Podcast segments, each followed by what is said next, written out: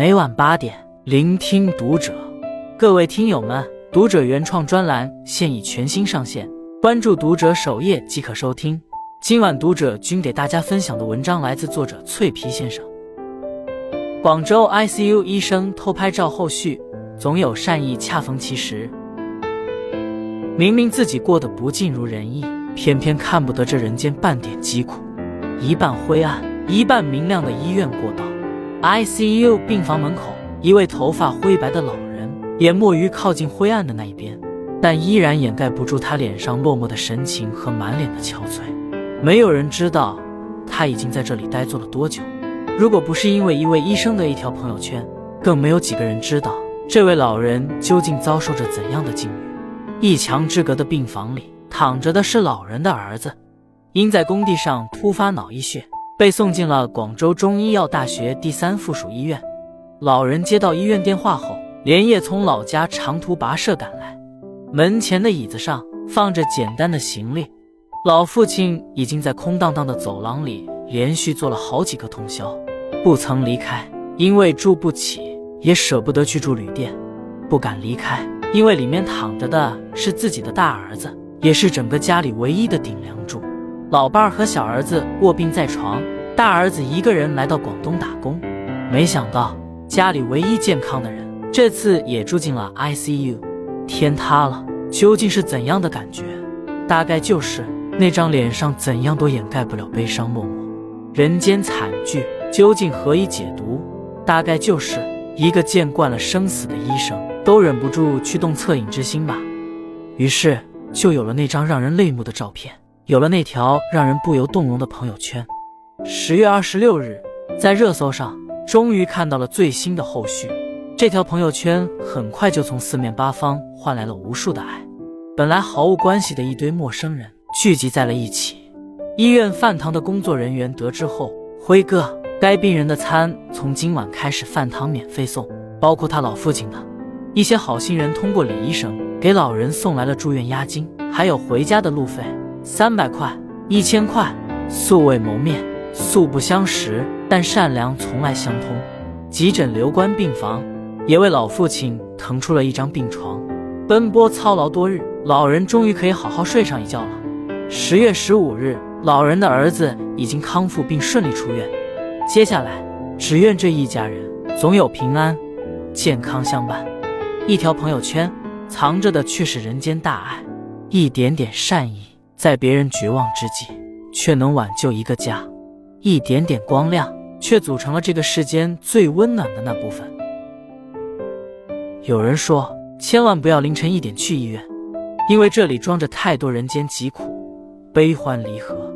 有人彻夜难安，有人席地而眠，有人一觉不醒，有人挣扎在生与死的边缘。纪录片《中国救护》。就记录下了一个看一次就忍不住哭一次的故事。浙江杭州，夜幕已临，二十八岁的快递小哥在送货途中，不慎整个人撞上了路边的护栏，满嘴的鲜血和破损的电动车都显示着这场事故的严重性。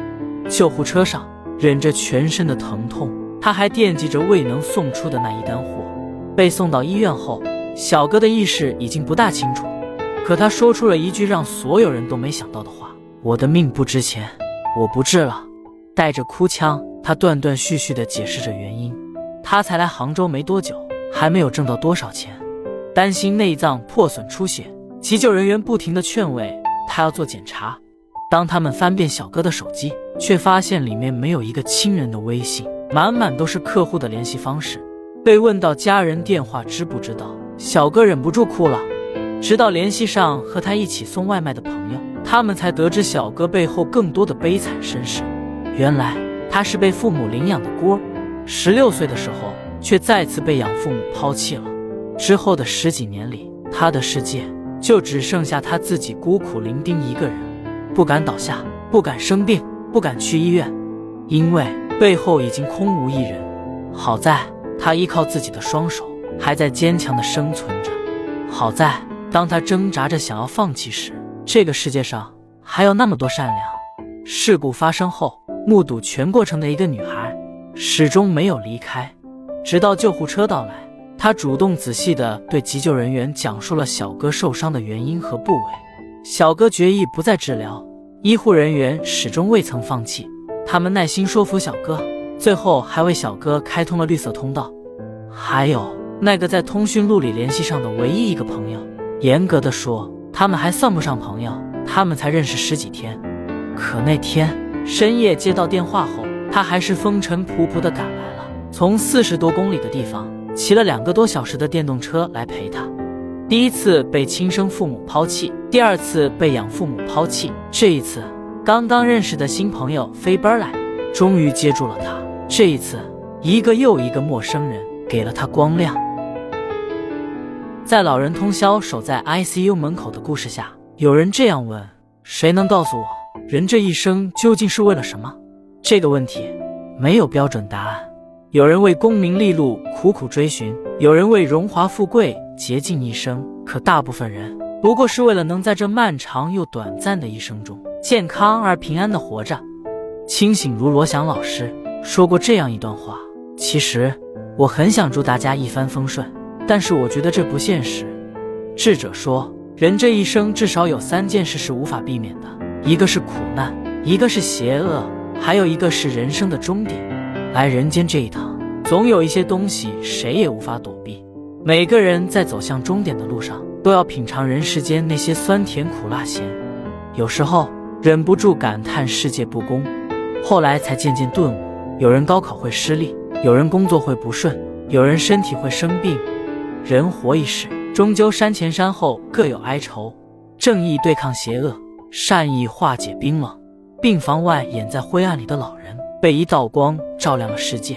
病床上孤苦的快递小哥终于被稳稳地接住了一次。倒在路边的外卖小哥也有霸气的陌生人在守护。那一句我没有钱，哥，那样无助又心酸；但那一句我有，却那样质朴又好听。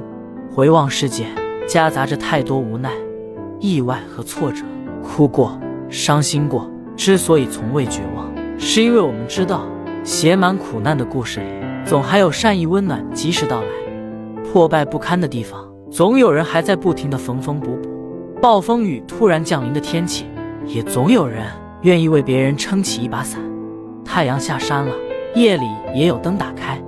你看这世界不坏，走过眼前的黑暗，此后便天光大亮了。感谢您读到最后，点个赞加再看，并分享给更多人看。关注读者，感恩遇见。